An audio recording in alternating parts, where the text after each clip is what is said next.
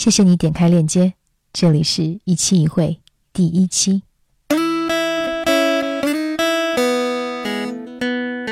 我们是一群在最好的年华远渡重洋的年轻人，投身科技行业，却想用人文哲意来解读世界，希望成为你最熟悉的陌生人。这里是一期一会。这一期仍然是我们仨，我。Coursera 的李璐和 Google 的梦中。四月前，梦中有了他生命中的第一个孩子小洋葱，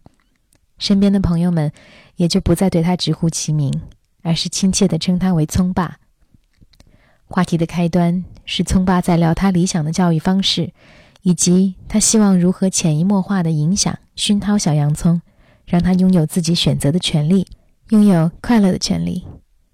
我想。只有和喜欢的事物在一起，才有快乐的可能。那我们喜欢什么？快乐又从何而来呢？这些所谓的高科技的东西，我觉得还是还是不用太早。那如果以后他上了上幼儿园或者上了学，周围的同学都有了，那你怎么办？这个很难被不用啊，不用所谓。我觉得，我觉得这个就是嗯。我跟我跟 Monica 的理念是，就是所以 Monica 是你老婆，对，没错。把人物关系先不是我男朋友，是我老婆。Monica 是是他的另外一个身份。Alter ego。嗯，他我我们我们的我们讨论下来，对那个小洋葱的教育，包括所所有孩子的教育，其实很简单。所有的教育归归类为一个的教育，就是审美的教育，就是我们想让他。想让他有一双能够发现美的眼睛就可以了。那我所有任何可以帮助实现那个目标的，都是我们会去做的；所有会阻碍我们实现那个目标的，都是我们会去尽力的去阻止或者防止的。能举个例子吗？什么样的事情是能够让他去发现？对，所以就是说，比方说你要去拉小提琴，或者你要去弹钢琴，或者怎么样，对吧？那在我看来的话，就是。所有的艺术都是相通的，所有艺术的美都都都有不同不同的形式。他可以选择说他想他想去画画呀，他可以去呃学音乐啊之类。只要是只要是能够感受到那个艺术的美的东西，我们都可以都会支持。那要是他长长大的过程中，就是他从来不跟你提这个要求，就他从来不会说。爸爸，我要去学画画，或者是我要去学弹琴。嗯哼，那你会怎么办？所以我们我们的策略就是说，会经常带他去一些就还是会去引导他。对，就我们不会去不会去强求他一定要怎么样。全世界各地都想带他去看一看、走一走。还有就是，嗯，对对，中文的那个那个潜移默化的影响的话，是想经常可以回国看一看，回回回到。嗯，不单单是书本上的东西，可以会跟他讲说，嗯，在这里发生过什么什么什么故事，然后也可以带他带他切切身实地的去去那个地方看一看。对。然后，嗯，对于艺术，对于对于 science，就是那个科学，对，不管是数学啊、物理啊，任何东西，只要就他他有兴趣的部分，我们都会去都会去 support。然后同时也是从从我的角度话，我是我是很希望他能够理解看到我所看到的那个那个那个世界或者那个美，就是说我希望他的价值观世界观可以跟我相似，但我也能够接受他的，因为他成长的环境会不一样，他在美国长大，有可能他所接受的文化会不一样。如果他有一天他就是非常喜欢打 video games。啊 啊！我我很我很 sure 那个任何孩子都会都会有那个过程。对我我我长大的时候也有那个过程，但其实对我来说，我觉得那个并不见得一定是一件坏事。作为一个放松的一个一个一个方式，其实 OK，就是你只要不不是主次颠倒就 OK。然后我也相信他自己有自己的判断能力，就是这个。就现代社会很多都是快消，就是很多快速消费品。我觉得包括电视啊，包括东西都变了，包括那个 We WeChat 啊，Moments 啊，对。吧？都是都是那种就是像像 Espresso 一样，就那个就那一口就可以下去的那种，对吧？反而没有人坐在那里静静的品品品咖啡啊，品茶啊，品酒啊之类。所以我觉得我我能够培养的就是我能够培养说，open 另外一个 door 给他，然后说，哎，有可能。我们不需要喝 espresso，我们可以坐下来坐两个小时品一杯咖啡或者品一杯茶，我觉得他如果有那个悟性，他他能够理解到那一个静下来的那个。那个沉静下来、沉淀下来的那个美和那个安静的时候，我觉得他自然会选择某某一些活动，比如去看看书啊，或者怎么样，而不是说我一定要去玩游戏或者怎么样，对吧？就是你要去，我你要去规定他怎么样的话，他反而会有那个反触的那个心理。我之前碰到过一个比我们可能在年纪再大一轮的一个一个比较年长一点的一个师兄，然后他的小孩，他有一个八岁的小孩，还有一个八还有一个八个月的小孩。然后他就说，他给他们家小孩的这个教育方式就蒙台梭利嘛，Montessori 那个学校嘛。对。然后他那个，其实我之前并不是特别了解，但他那天给我解释了一下，我觉得还挺 make sense 的。就他说他们那个教育理念就是让小孩自己去发现自己感兴趣的东西，自己去体会这个世界。对。包括嗯，比如说有的小孩长到比如说一岁两岁一个什么时候就。抓到什么东西都往嘴里放，那个时候就大人就通常就会说，啊，这个不能吃，那个也不能吃，就想让他不要去尝试这些东西，怕就是小孩就是安全啊什么的。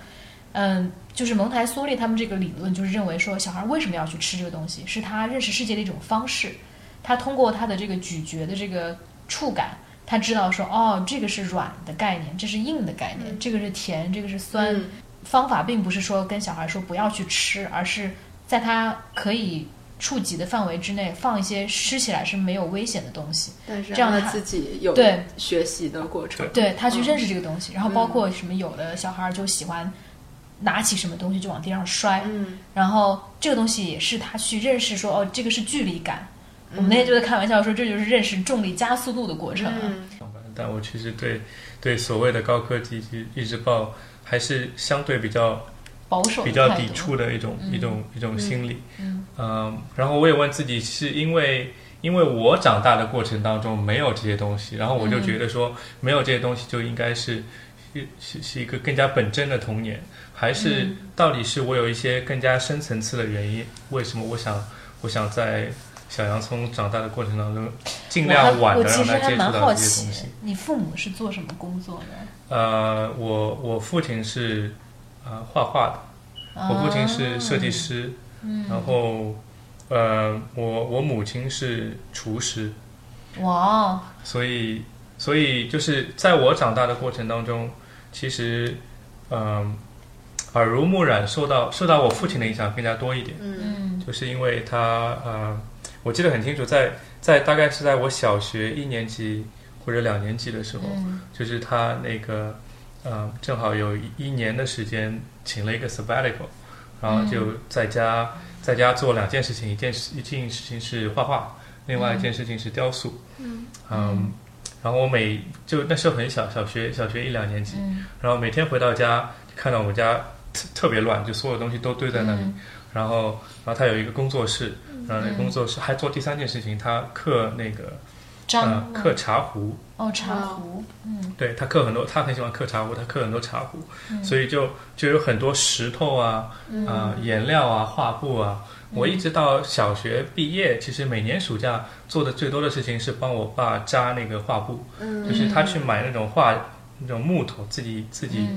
搭的那个画架，但然后再去买那个油布，嗯，但那个油布呢，就是要扎的要拉的特别紧，然后他才拿那个拿那个钉子钉进去，嗯，所以我记得特别清楚，每年暑假我就帮他做那件事情，嗯，嗯，所以在在我的印象里，那段时间是他最快乐的一段时间，嗯，就是我觉得很多人的快乐不是说他跟你讲说我很快乐，是洋溢在脸上的，你是可以你是可以看得到的，而且你并不需要很。很那个华丽的词藻去形容说，我现究竟现在是什么样一个感的一种情感。就哪怕我是一两年级的小孩子，我看到我都知道说，那是一个快乐的人，对吧？然后那那个那个表情是一直就这辈子会印在我脑海里面的。就是当当我回到家看到他很认真的在构思画画一幅画，然后我记得很清楚，他当时画了一个那个卖火柴的小女孩，然后。他在构思那个小女孩的头应该是哪个角度，然后那个灯光打上去，就那个画出来那个灯光打上去应该是什么样子的。然后现在拿自己自己在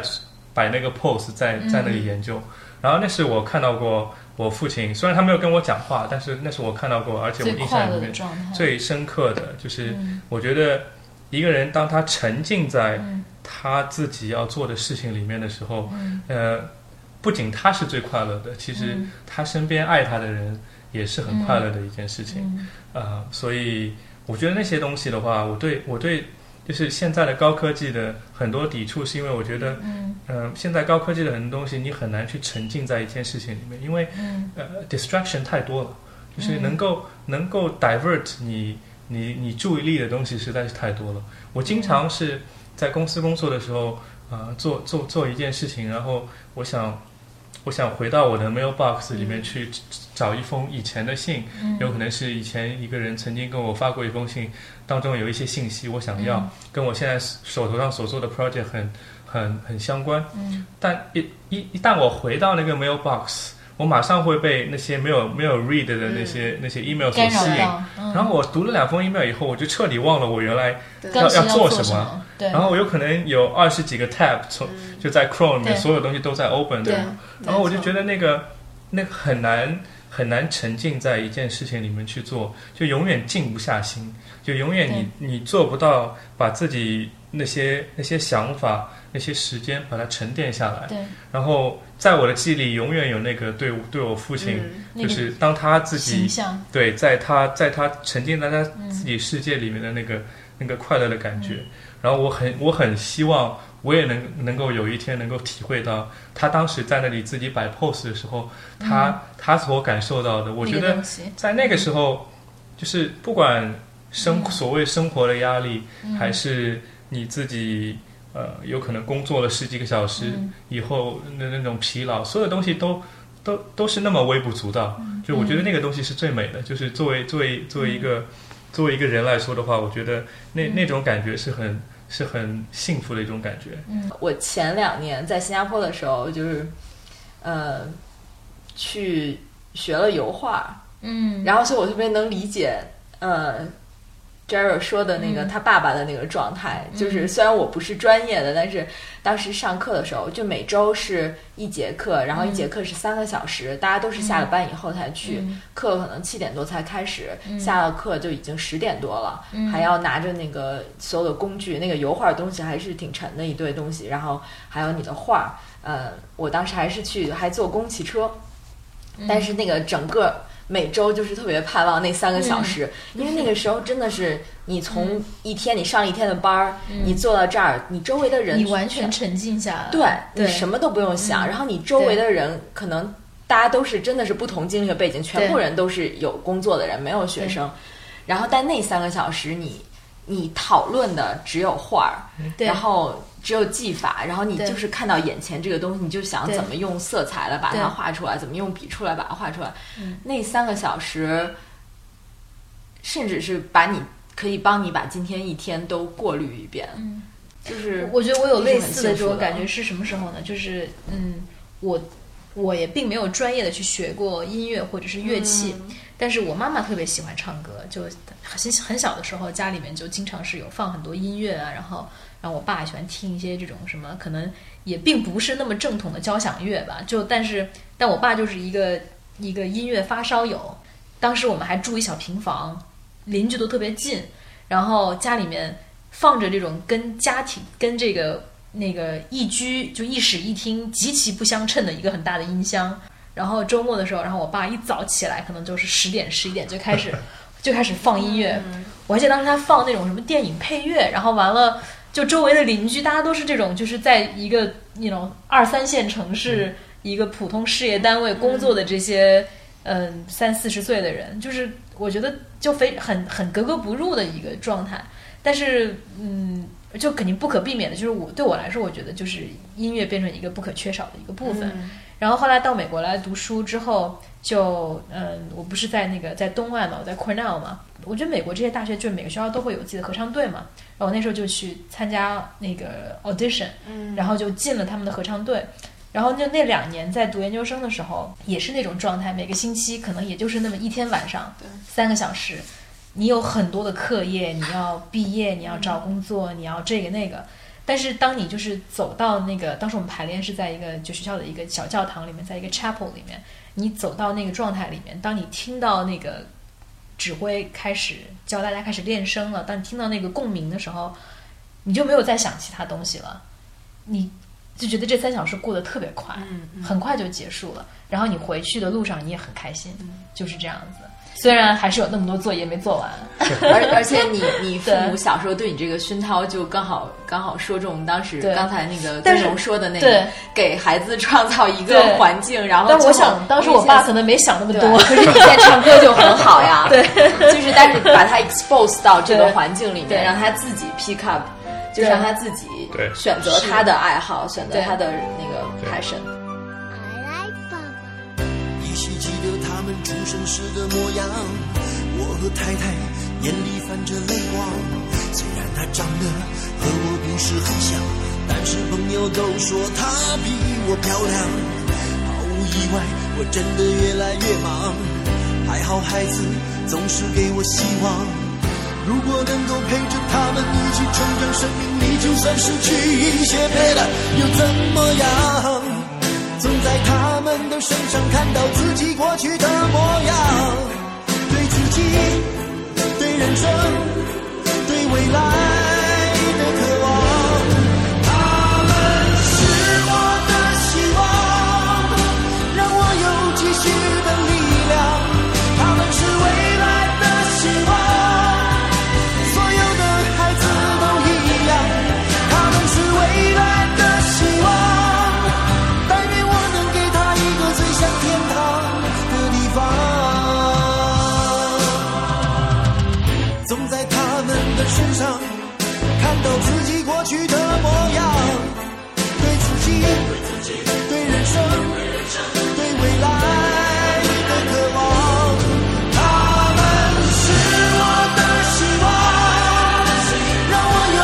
有继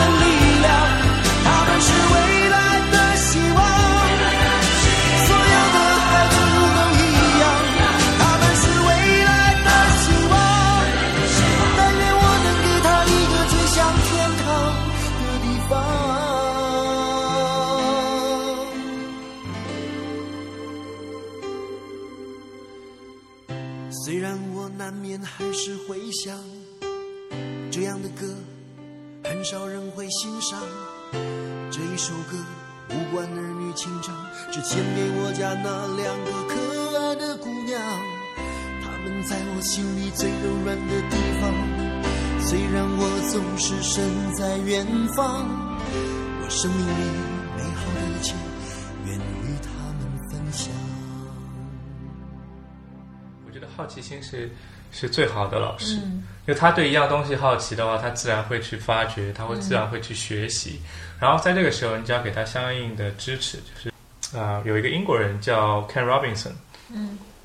啊、然后他啊，是,、他是就是英国的一个教育学家，是吧？对没错做那个他 TED 演讲对，没错，嗯他、他做过 TED 的那个演讲，然后他现在住在 LA，就是在美国，嗯。然后他有关于关于教育的很多很多的一些呃采访，就他去采访、采访不同的人，嗯。啊、然后他写了本书叫《The Element》。以前这本书，嗯。当时他在写的时候，这本书的名字叫呃 Epiphany，就是他就他就讲到，就是很多人他在成长的过程当中，当他达到那一个那一个醍醐灌顶的那一刻，嗯就觉得说。哎，我就应该做这件事情，到底那一刻是怎么达到的？嗯他就说，每个人都会有自己的 talent，有自己的才能，嗯但很多人的才能就就被磨灭了，就是在这个我们所谓的传统的教育的这个框架下就被磨灭了。对我感触很深的一点，他就说，嗯，不是所有的孩子都是只能通过逻辑思维来来思考，有些孩子他必须呃 move to think。就是有一些孩子他天生就是一个 dancer，、他必须要动，他他只有动起来，他才能够思考。有些孩子是很视觉的，他必须看到一样东西，他才能够思考。就是你给他讲一些抽象的数学概念，他完全无法去理解，因为他没法看到那个东西。但他看到以后，他就相对会好很多。就是我觉得我们长大的环境当中，我们所经历的这个整个的成长的过程当中，有很多，不管是我们的家长还是老师，他们做了很多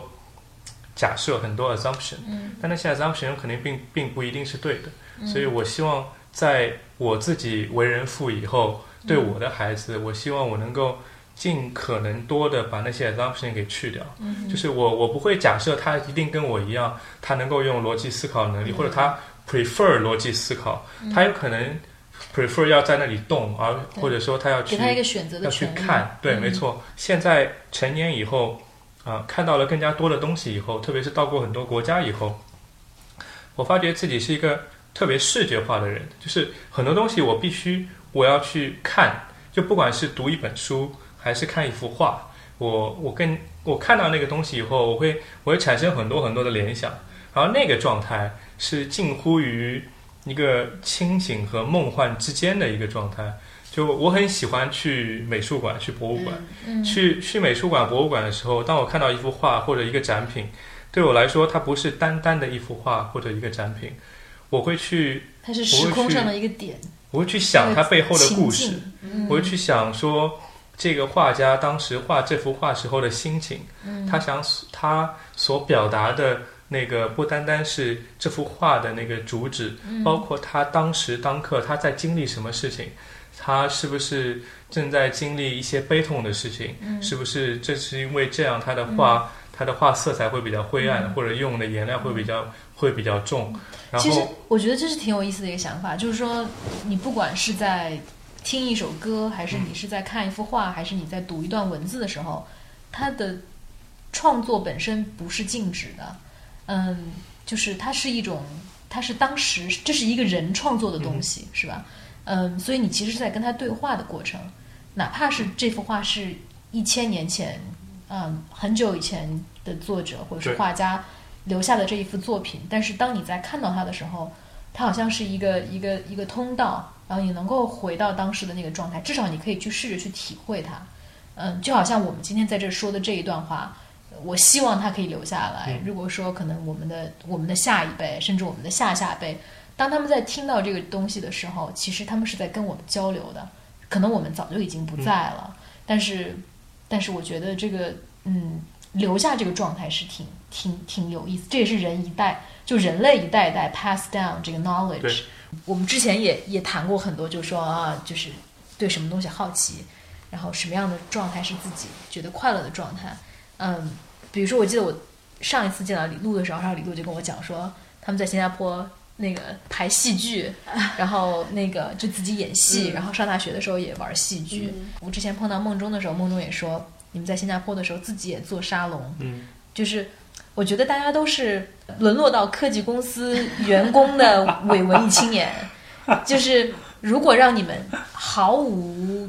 局限的去选择一个自己的职业，并且没有经济的压力，你们会去选择什么职业？这个 offer 太好，太美好了，一下都接不住。我觉得呃，对我来说，因为我前面讲我是一个很视觉的人，所以嗯我会做一个记者，类似于旅游记者，就是到处、嗯，到处那完了到处走走，你说的李李璐的 idea，我当时学新闻就是想做这个。或者就我嗯我我其实我昨天在看一个啊、看一个纪录片啊、是讲越战的一个、嗯一个纪录片。那个其中其中有一个记者，就是他的故事是他越越越越战刚开始的时候，他就跟他的那个新闻社的老板。呃，请求要去要去 cover 那个越战，他讲了一段话，我觉得特别对我那个感触特别深。他就说，有些事情你是无法旁观的，你一旦你一旦被涉及到里面的话，你就会被卷入其中，你的情感、你的人生、你的阅历、你的想法、你的宗教、你的信仰都会被卷入其中。嗯，我觉得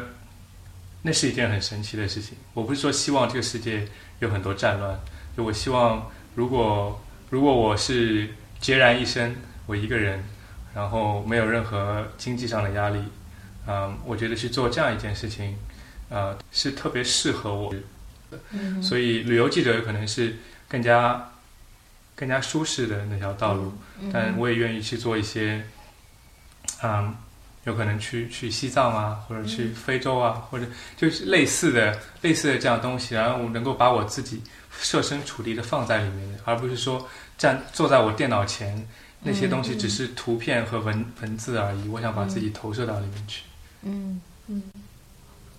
我觉得李璐是不是也想做记者？其实我当时，我当时嗯大学的时候，我是、嗯其实没有想要做旅游记者，我嗯想是要做社会社会报社会社会新闻报道，就是去 揭露社会责任感 对，去揭露小时候看那个三幺五看多了吧？没有啊，我觉得嗯心里一直都还是有那么一个梦想。我觉得，嗯，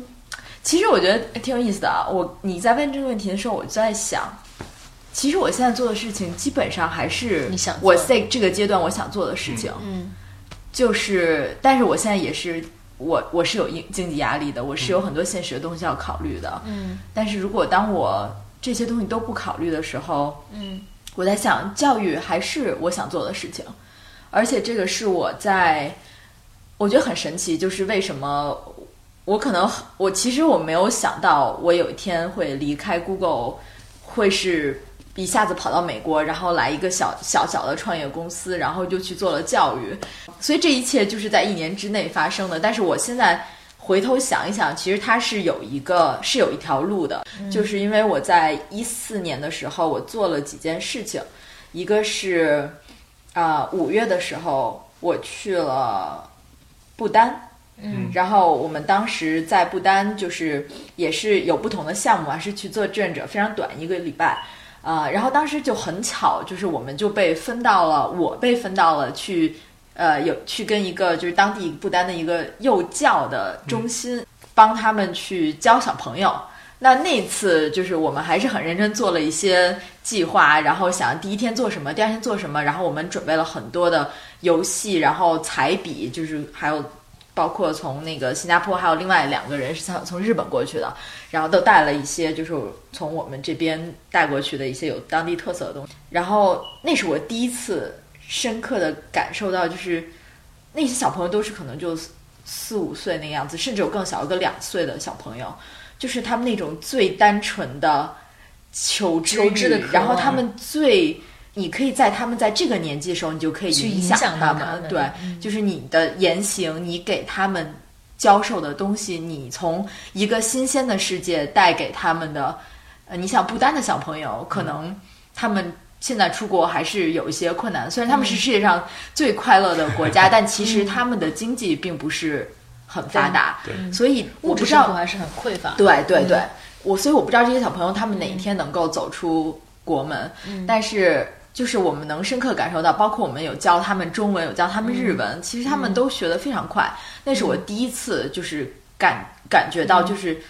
你甚至用很简单的知识，也许就可以在一个人心里种下一个种子。其实，在你问我之前，我还没有仔细想过这个事儿。嗯但是当你问了的时候，我突然想我，我觉得在此时此刻这个阶段，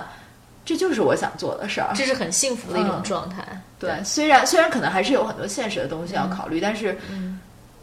人就是活在现实里，对吧？但是是至少你在追求，你在尝试你做的事情。也许两年之后，我这件事情失败了，我还是要回到一个大的公司，然后继续去挣一份比较好的工资，然后过一个安稳的生活，生个孩子，结个婚。对，嗯但至少在现在，我尝试了，就还不错。觉得那个呃，前面李璐讲的，有让我想到那个 Steve Jobs 二零零二零零五年在 Stanford 的那个 commencement 上面那个、那个演讲，然后他就讲到一件事情，就是，嗯，他年轻的时候看到过一本一本年鉴，然后那本年鉴最后一期最后一期的封封尾啊，有一张图片是一辆车，然后前面有一条一条公路，然后上面写了上面写了两行字叫 “Stay hungry, stay stupid”，、嗯，然后我觉得那个对，那个那个嗯那个就是你最最呃最好的一个一个体现，就是你有那个你有那个 hungry 的那个嗯有那个 appetite 对，在那同时你能够你能够去做一些做一些决定，有可能在外人看来觉得是很是很傻的一个决定，但只要是你自己就 follow your heart，如果是你的你的心告诉你这样去做的话，不管是那个 adjustment 那个调整的过程当中有多困难，我觉得 eventually 你会发觉，对的你自己做了一个正确的决定。对，我觉得你们俩把我那个梦想中的职业都说完了，就是 就是一个记者，然后一个就是教育者或者是一个老师的状态。嗯，然后我去读的那个中学其实挺有意思，我觉得我就像是你刚刚说那些不丹的小孩儿一样，因为当时我那个中学是一百多年以前耶鲁的毕业生创建，嗯，所以一直到现在，就是每年还他们还会送四到五个，真的就是耶鲁的 undergrad 毕业生去到湖南长沙，嗯在那个小小城市，就是这个城市里面，嗯、每一个人要在那儿住两年。嗯那这两年的过程中，就是给我们当时的，就是我们中学的小朋友，每天都会有一堂课的，我们叫当时叫口语课，嗯然后去教我们英文，但不仅仅是英文，我记得那时候他教我们就是去到那儿的那个老，就是那些呃，现在就是我们现在的年龄都比当时他们去的那些人的年龄要大。但是当时在那个状态下面，就觉得就是挺有意思，金发碧眼的一些这种年轻人教我们打棒球，然后我们当时你想初一初二的小朋友哪知道什么是棒球啊？每天一堂课的时间其实是很奢侈的一个、一个一个 investment，嗯，所以我觉得当时也是我们就像是你刚刚说的那些也不懂电脑、也不懂语言、也什么也不懂的小孩一样，但是就是非常 hungry 的去接受这些外来的信息。嗯，所以我们班后来很多人都出国，不不仅仅是在美国，就是可能有超过一半的人现在都在国外吧。可能就是当时有还是有一些种子种下了，嗯。大家想要去看看外面的世界。嗯，做老师呢，是我当时上大学的时候有一段时间去新东方教书，然后呃教书，呃对，是是是不是很就是，你教哪个？但是我并不是教那个出国的那个、那个托福 GRE，教新概念吗？教高二、高三的小孩儿，嗯。然后教教听力跟口语。嗯哼，呃，最开始的初衷其实就是为了，就是说能够挣点钱。然后，因为其实当时，现在我不知道，当时在北京做一个新东方老师，其实是不错薪酬是很好的，嗯因为。嗯，他们很多老师就是只是寒暑假教课，但是寒暑假的这个薪酬已经足够让他一整年的时间可以在北京过上一个还不错的生活。那对于我当时一个大学生而言，其实是很奢侈的一笔收入。嗯，基本上你在那边教完一个暑假之后，你可能这一年的学费就不用担心了。所以当时是抱着那个初衷去的，嗯，就也是呃很努力的，就是想要通过面试啊，也准备了很久啊，最后过了面试，然后还经过培训，就终于可以去教的时候，还是很兴奋的。但是在教书的这个过程中，就是那就是那一个整个暑假吧，工作量是非常大的。那时候我们是有三个分校，嗯。北京的分校是管着石家庄和太原的分校，所以你所有的老师你是三个地方连轴转，哇，也就是说，这三个地方的学生其实是同一同一个 group 的老师在教，所以当时的状态就是，比如说第一天在北京，呃，北京可能有两天的时间，有可能北京的班比较多，然后北京教完之后晚上坐火车到石家庄，哦石家庄教完之后坐火车到太原，但可能石家庄到太原这个是要 overnight 的，然后完了在太原第二天教完之后，然后再坐火车回北京，就这三三个点这样跑。当时年纪小嘛，不觉得累，就觉得这挺好玩的，然后还能挣钱，就是想法非常简单。但是我觉得在这个过程中，你就会发现说，每一个地方的学生都不一样，嗯，接受能力不一样，感兴趣的东西不一样，哪怕你讲的是同样的东西，呃，而且环境下面，其实我我当时作为一个大学生，我的世界观跟人生观也非常不成熟，也没有也没有那么那么有条理的能够组织自己的思想跟想法，可能现在也没有，但是呃，就会有一些自己的这种想法，会可以会去跟同学分享。嗯，他们有的听了也觉得很有意思，嗯，然后还有很多就是可能我们结课之后还留了联系方式。然后当时新东方有一个有一个这个程序，就是说，呃，每一个学生要给老师写反馈单，然后上面就他可以写很多东西给老师怎么样。然后我我记得我当时就是已经结课了，然后我又回到学校去开始下一个学期的课程，嗯，然后就有一天下午我就我就回去新东方那个办公室，然后完了就有这么厚厚一叠的，全都是学生的那个反馈单，有从太原寄来的，然后有石家庄的，然后有北京的，也有那种特别调皮的小孩儿写的，就是说，哎，老师这儿讲的不清楚，那儿讲的不清楚，但还有很多特别可爱的。那种留言，他就是说，老师你穿这个裙子好漂亮啊，或者是说说哦，都是男孩儿吧？呃，就 你不应该有向你表白的吗？没有，真没有，真没有。我觉得，因为当时他们肯定不知道，就是你真的多大年纪？老有多大？对，可能以为你已经就是工作了或者比较。你是不是像我在太阳下低头？耶，流着汗水，默默辛苦的工作。